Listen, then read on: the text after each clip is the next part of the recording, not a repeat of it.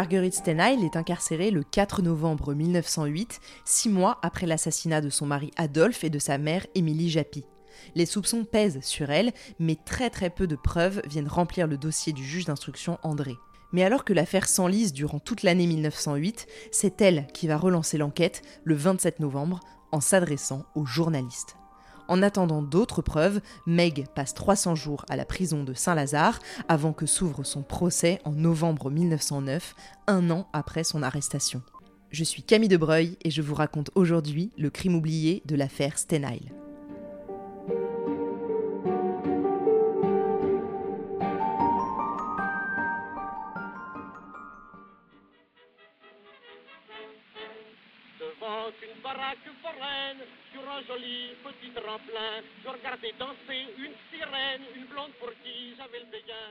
Entre mai et novembre 1908, Marguerite Stenheil balade littéralement les flics, et de toute manière, elle ne prend pas beaucoup de risques, car ni le chef de la sûreté Amar, ni le juge d'instruction Lédet, dépêché à l'origine sur le dossier, ne semblent vouloir la mettre derrière les barreaux.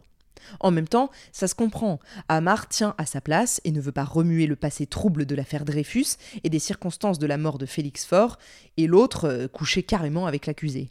C'est vrai que comme équipe impartiale, il y a mieux.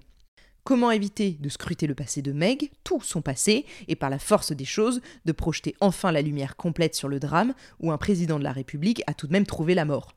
Toute cette enquête remue jusqu'aux plus hautes strates de la société française de l'époque et surtout de la bonne société parisienne. Dans les couloirs du Palais Bourbon, on ne parle plus budget, mais bien de cette affaire. Tout semble indiquer que le système judiciaire est détraqué, comme le reste d'ailleurs. Ce sont maintenant les journalistes qui doivent mener les enquêtes que les juges d'instruction ne veulent pas ou ne peuvent pas faire aboutir. Toutes les rumeurs pointent vers l'instruction et les recherches menées sans aucun sérieux, et maintenant on cherche à savoir pourquoi la femme Stenheil, que tous qualifient de sirène fatale, n'a pas été inquiétée plus tôt alors qu'on la soupçonne depuis le lendemain des meurtres.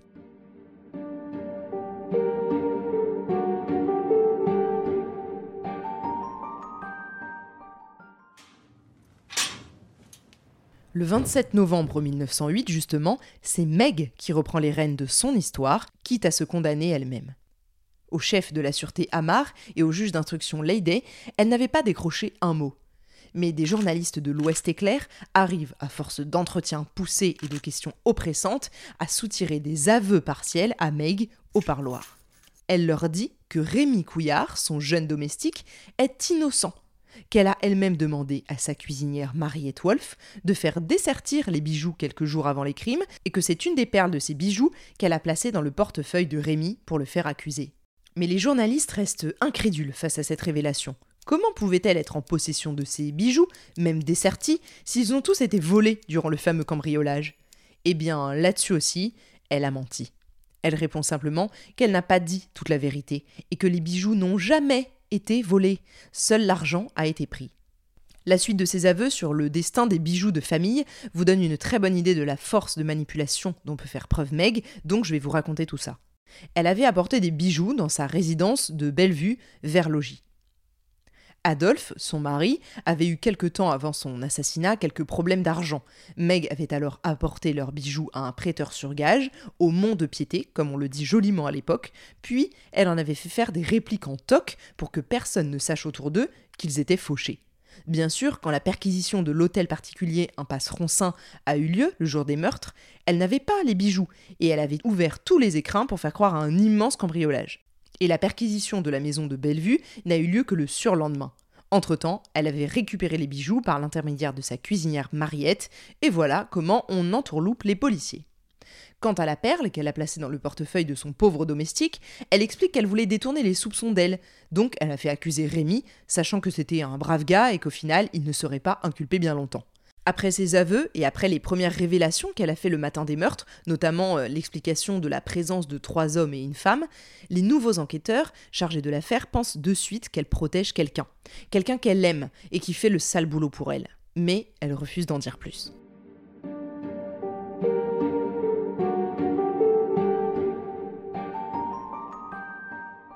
Elle incrimine d'un même temps non plus Rémi, qui, on l'aura compris, est innocent et libéré, mais Alexandre Wolff, le fils de sa cuisinière. Elle part dans des explications farfelues où elle accuse Alexandre d'avoir non seulement tué, mais volé, tel était son mobile.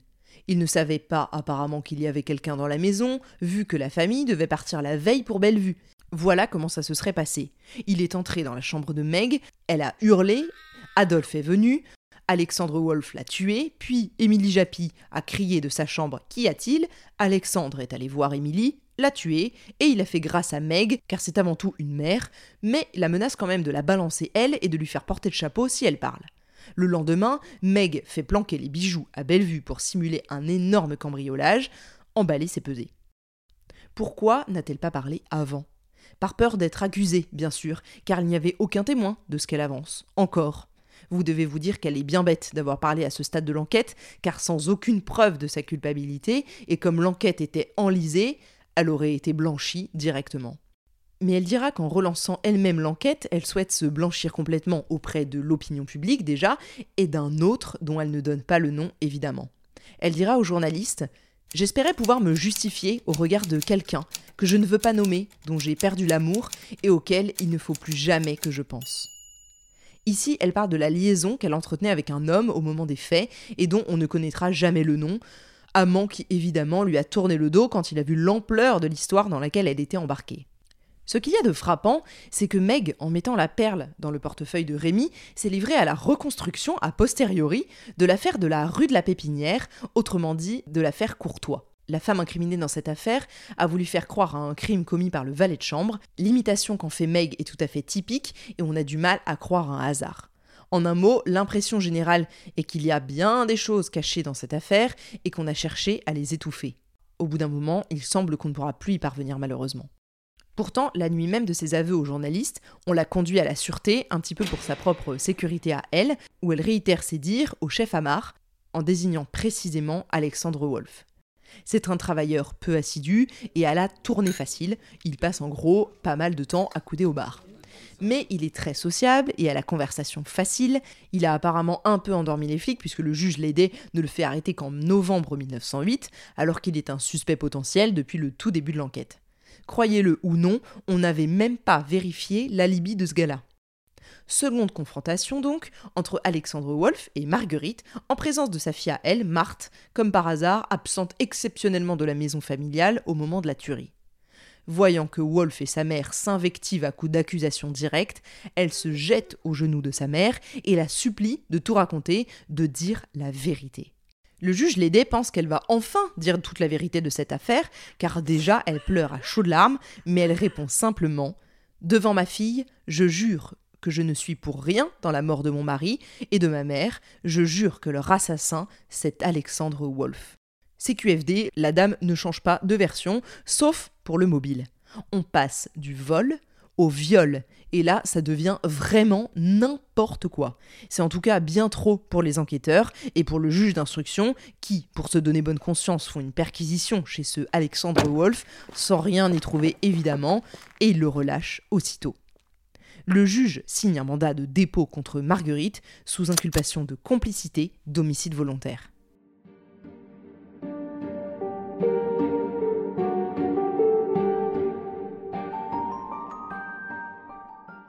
En fait, tout le problème des aveux de Meg, c'est qu'on n'y croit pas depuis le début. Pas parce que rien n'est vrai, mais parce que d'abord, rien ne peut être vérifié.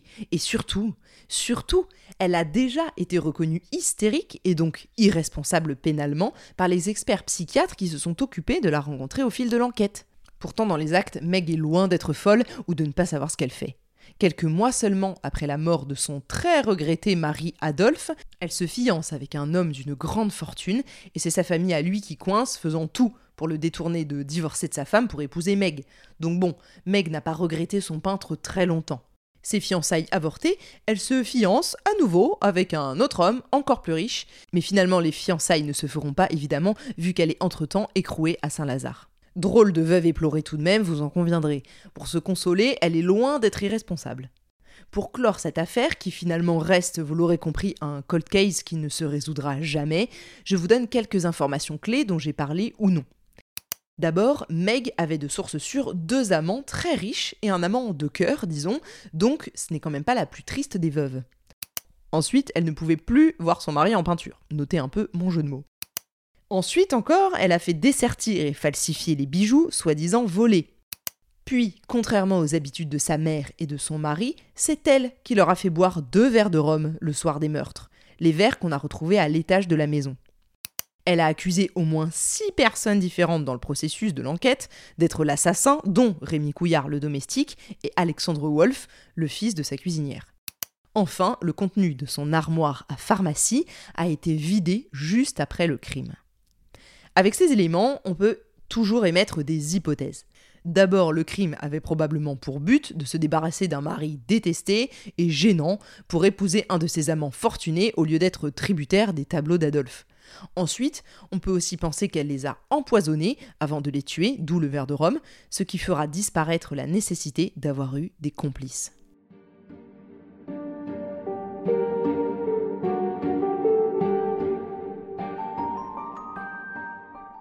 si vous avez suivi attentivement toute la procédure, vous tiquez peut-être sur le coup de l'empoisonnement, parce qu'on l'aurait sûrement su avec les autopsies.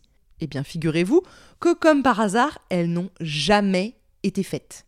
Quand on s'en rencontre, il est bien trop tard, six mois au moins sont passés, et plus rien ne peut être analysé à ce niveau-là, c'est quand même pas de chance. Dans cette affaire, nous sommes passés d'un vice de procédure à un autre, et je vous passe également les plusieurs dizaines de témoins peu ou pas indiqué qu'on a entendu lors du procès, qui a duré dix jours. Le 12 novembre, l'avocat général annonce cependant la couleur. Il a acquis lui-même la conviction que Madame Stenheil a bien tué son mari, mais qu'elle a été assistée par au moins un complice. Grâce aux constatations accablantes du docteur Lefebvre, qui a ausculté Meg le matin de la découverte des corps, on sait que les liens qui l'enserraient n'étaient en fait pas serrés du tout, et qu'elle n'avait qu'un bleu à la cuisse. Donc elle n'a pas du tout été malmenée. Là encore, c'est du chiquet, comme dit le docteur. Quand on passe apparemment une nuit à se débattre pour se débarrasser de ses liens, on a des lésions, et là, rien. Autre constatation troublante pour un soi-disant cambriolage d'envergure, aucune trace d'effraction et aucune piste des malfaiteurs, ni au rez-de-chaussée, ni au deuxième étage, ni au grenier. Il n'en faut pas plus pour que l'avocat général conclue ce procès d'une longue tirade, dont voici un extrait. Madame Stenheil a son mari en horreur. Elle veut s'en débarrasser parce qu'à côté de lui, il y a un homme auprès duquel elle aspire à vivre. Elle se dit que si on la trouve ligotée, au matin, à côté de son mari, c'est la culpabilité certaine. Alors, avec une astuce et une perfidie qui n'appartient qu'à elle, elle attire sa mère à Paris, l'y retient dans la nuit, non pas pour la tuer, j'écarte le matricide, mais elle a voulu avoir en sa mère un témoin de bonne foi de l'agression simulée. Alors trouvant dans son entourage plus ou moins immédiat une femme plutôt qu'un homme, sur qui elle a pu compter. Il ajoute également c'est d'abord de Madame Japy qu'on s'occupe, on a voulu la ligoter, la paralyser, mais un événement imprévu s'est produit. Son dentier a cédé sous la pression du tampon de coton et elle a été étouffée. Pour s'assurer qu'elle ne parlerait pas, comme elle avait sûrement reconnu ses agresseurs, on l'étrangle avec une cordelette après avoir tué le mari. Ce serait bien trop long de vous rapporter ce que l'avocat de Meg plaide durant 7h30 d'affilée le dixième jour de l'audience, mais voici une phrase qui résume tout. Ce n'est ni elle seule, ni elle avec d'autres, c'est d'autres qu'elle. Après plus de deux heures de délibération, les jurés craignant une sentence trop sévère répondent non. Elle est donc acquittée et la lumière judiciaire ne sera jamais faite sur cette affaire. En France, cependant, Marguerite Stenay laisse une trace derrière elle et la controverse la suit partout. Personne ne croit à son innocence et elle s'enfuit en Angleterre, loin des journalistes. Ses frasques judiciaires tombent, avec le temps peu à peu, dans l'oubli médiatique. Sachez que l'on peut être impliqué dans plusieurs assassinats et vivre très vieille et très riche puisqu'elle meurt à 85 ans sous le nom de Lady Abinger, femme du baron fortuné Abinger. Merci d'avoir suivi cette nouvelle saison de Crimes oubliés et cette affaire hautement politique et un poil scandaleuse. Si vous avez aimé cette affaire et que vous voulez donner de la force à ce podcast, n'hésitez pas à laisser un avis sur Apple Podcast et à le noter 5 étoiles sur votre plateforme d'écoute favorite.